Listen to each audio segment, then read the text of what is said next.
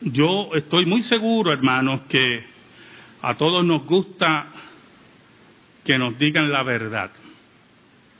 Y he notado que en la mayoría de los campos del saber buscamos lo correcto y la verdad, principalmente cuando enfrentamos problemas de salud, nos gusta que el médico nos diga la verdad. Y siempre hay una frase clichosa que mucha gente le dice a los médicos, doctor, dígame la verdad. Dígame la verdad. Lo mismo ocurre si tenemos un problema legal y hablamos con un abogado, le pedimos al abogado que nos oriente correctamente con la verdad. Y nadie le gusta ser timado o ser engañado, etcétera, etcétera. Ahora, en el ámbito espiritual, he notado, aunque la escritura es clara, que la gente le gusta que le mientan. La gente le gusta vivir en la mentira. La gente defiende la mentira.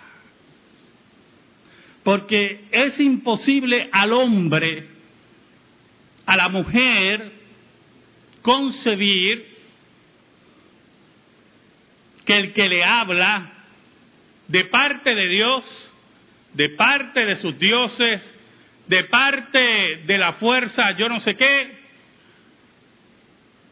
es inconcebible que esa persona le mienta. Porque regularmente el receptor, el receptor espera reverencia a esa entidad por ser representante de la misma.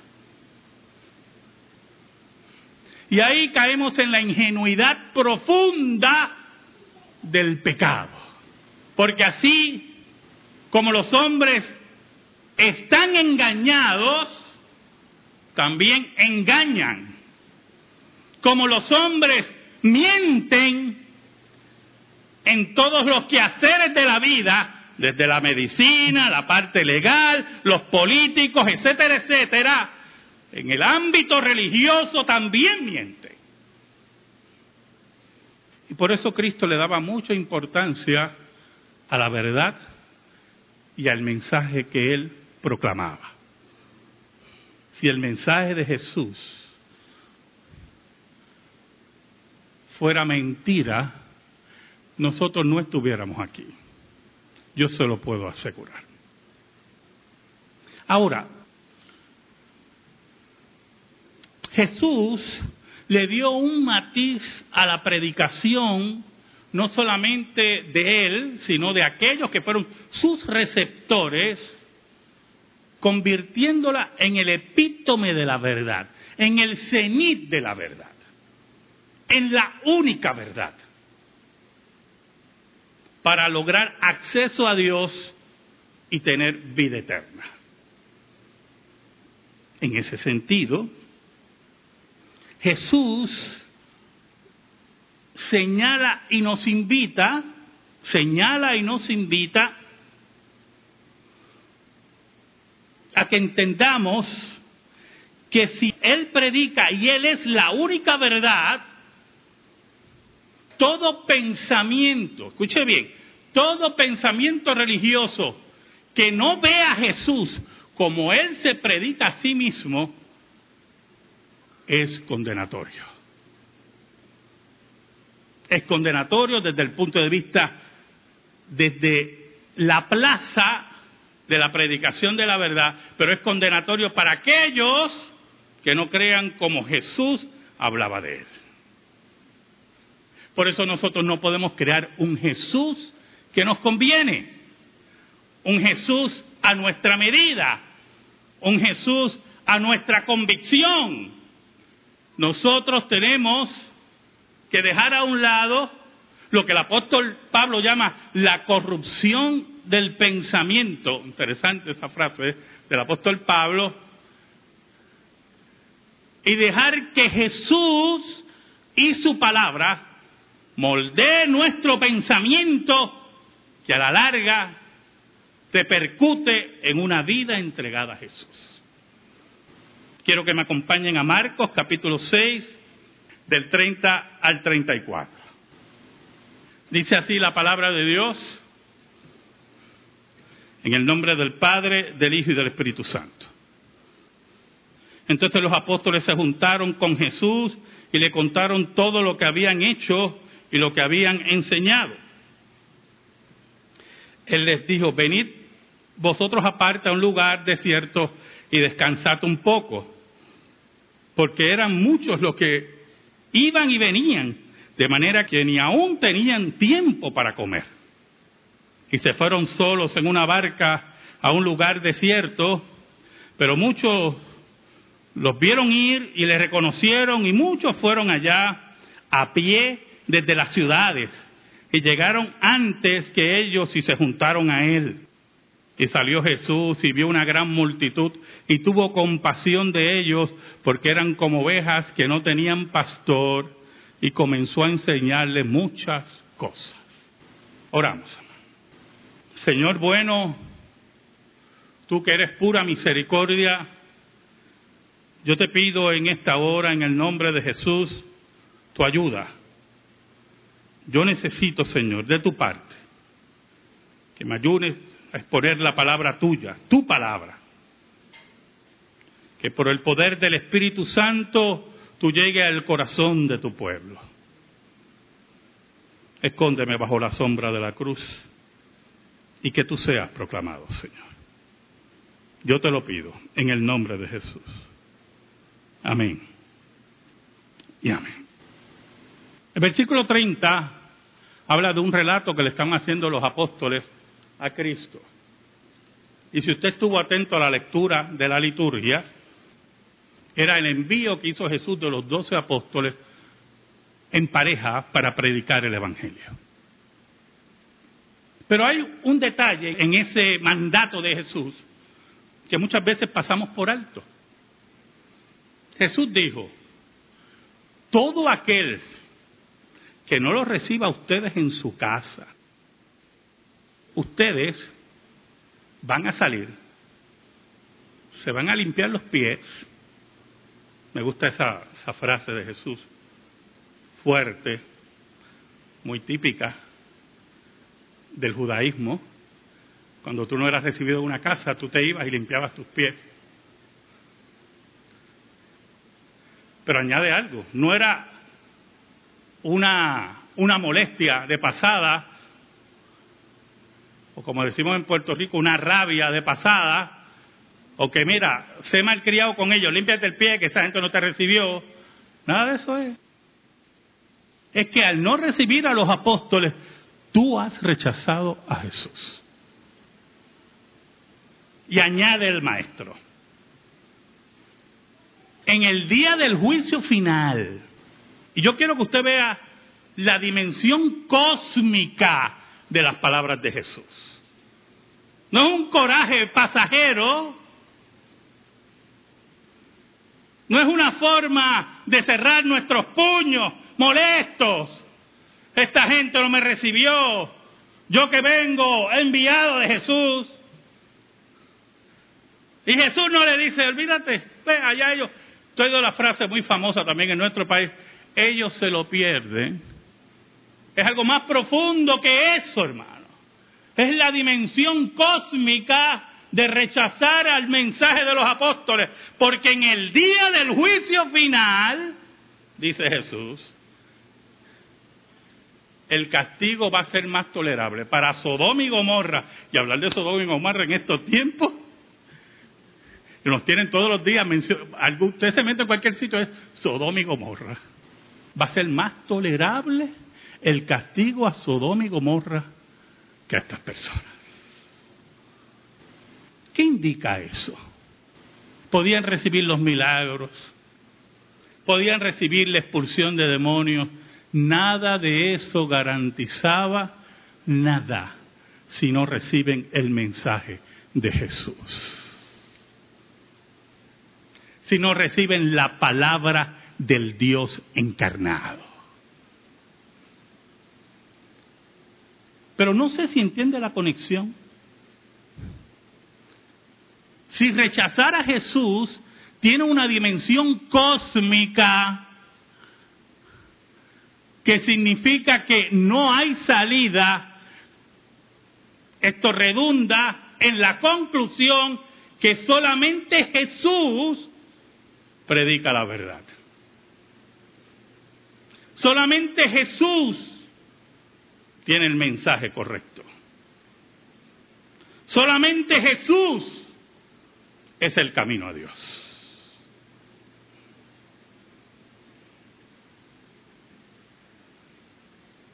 Y aquí tenemos un problema.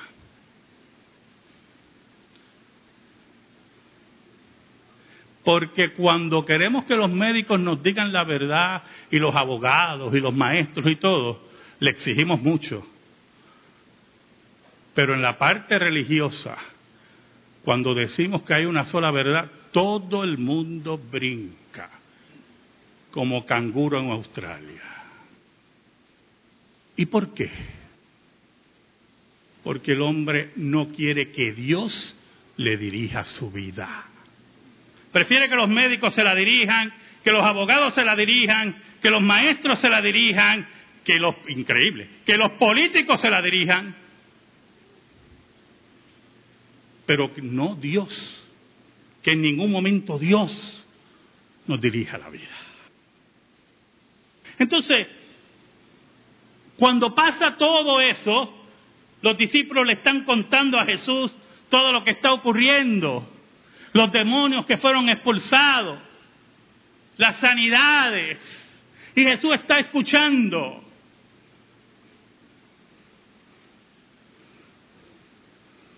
Y lo interesante es que el versículo 30 no solamente habla de hechos, sino también habla de qué? De escuela. Dice, todo lo que habían hecho y lo que habían enseñado.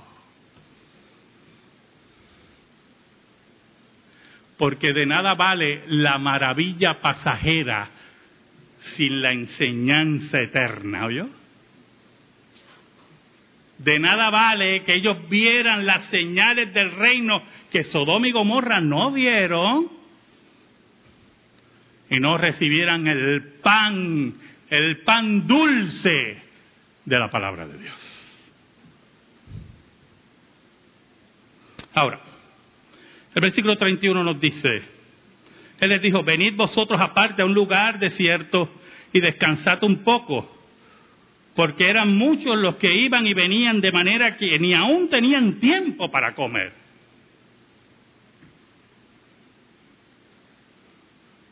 ¿Sabe, hermano? Enseñar, predicar, cuando usted tiene un compromiso con la verdad, es difícil. Es difícil, hermano. Sinceramente, hermano, no hay cosa más terrible que yo me sienta a hacer un estudio bíblico y que de un versículo que yo tengo dudas hayan tres opiniones. Ese día a la tarde se vuelve agria. Porque entonces tengo que rebuscar y rebuscar porque yo tengo un compromiso con la verdad con lo correcto, con la persona de Jesús, con la iglesia de Cristo. Y eso conlleva esfuerzo, estudio, búsqueda de herramientas interpretativas. Al mismo tiempo, conlleva que cuando usted expone la verdad, siempre en alguna forma habrá alguien que quiere contradecir la verdad.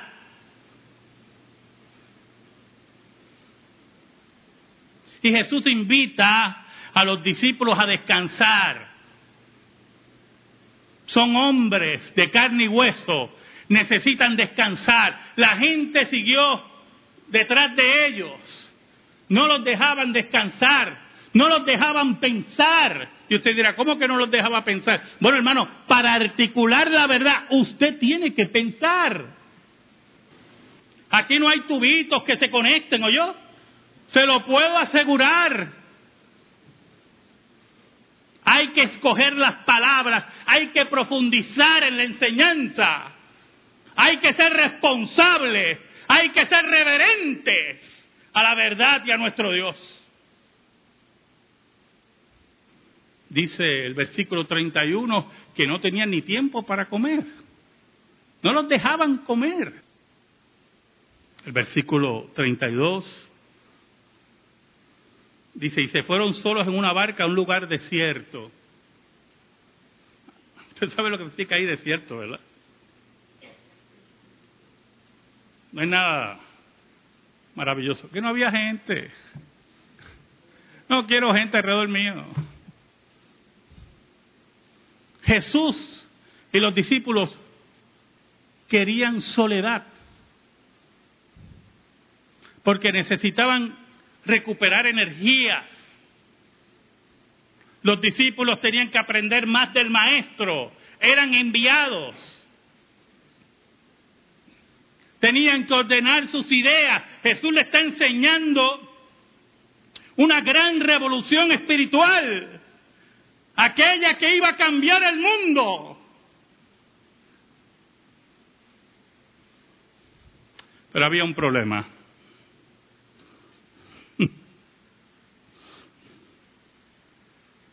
Perdona que me ría, hermano, pero es que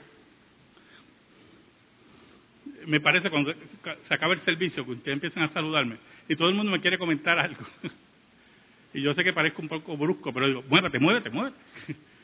Porque es que la gente quiere salir y todo el mundo quiere hacerme una pregunta. Por eso los pastores tienen que tener horas de oficina. Porque los hermanos tienen dudas, tienen preguntas, tienen problemas. Mire cómo dice el versículo 33. Pero muchos los vieron ir, los estaban velando, los estaba persiguiendo. Muchos los vieron ir y le reconocieron, mira, allí van, Allá van, se están escapando.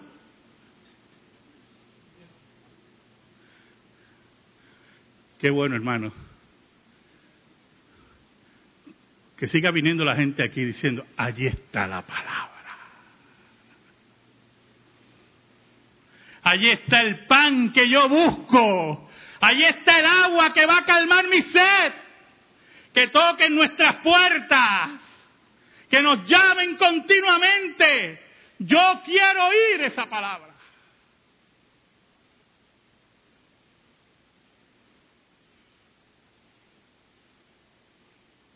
Interesante es la segunda parte de ese versículo. Y dice, y muchos fueron allá a pie desde las ciudades y llegaron antes que ellos y se juntaron a él. ellos creían que iban a un lugar desierto y cuando llegan una multitud está esperando. Qué tremendo está eso. Usted sabe algo, en el gran avivamiento estaba George Whitefield predicando. Oiga, y termina el sermón, fue el último día de vida de George Whitefield. Y predicaba el Evangelio y terminó y todo, y fue, se fue para su casa. Y la gente estaba en medio de esa euforia espiritual que solamente el Espíritu de Dios puede causar. No es la euforia de la música, no es la euforia de los fuegos artificiales, sino de la palabra de Dios, que le quemaba las entrañas. Oiga, y dice la historia que fueron a buscar a George Wife y lo levantaron de su lecho. Y él, desde el balcón de su casa, volvió a predicarles el Evangelio. Él decía, y le decían, predícanos, vuelve a predicarnos, háblanos de esas maravillas. El versículo 34 nos dice, y salió Jesús y vio una gran multitud y tuvo compasión de ellos. Ahora, esa compasión de Jesús tiene dos estadios, pero la principal es la que se menciona inicialmente. porque eran como ovejas que no tenían pastor, y así mismo era. El pueblo de Israel confundido, el pueblo de Israel rechazado por la clase religiosa, el pueblo de Israel que no podía seguir todos los mandamientos y todas esas cositas que se habían inventado los religiosos. Y se cansaban y se derrotaban. Y no tenían la palabra certera. Eran ovejas sin pastor buscando dónde comer. Lo interesante es lo que sigue. No dice que empezó a sanarlos. Y empezó a hacer milagros, comenzó a enseñarles. Comenzó a darle el pan de vida, comenzó a darle la palabra eterna. Que sale del pecho de Dios. Comenzó a predicarles la verdad, la única verdad esa verdad que no se adultera, que no necesita, Jesús no necesita ser sumado a nada. ¿Oyó?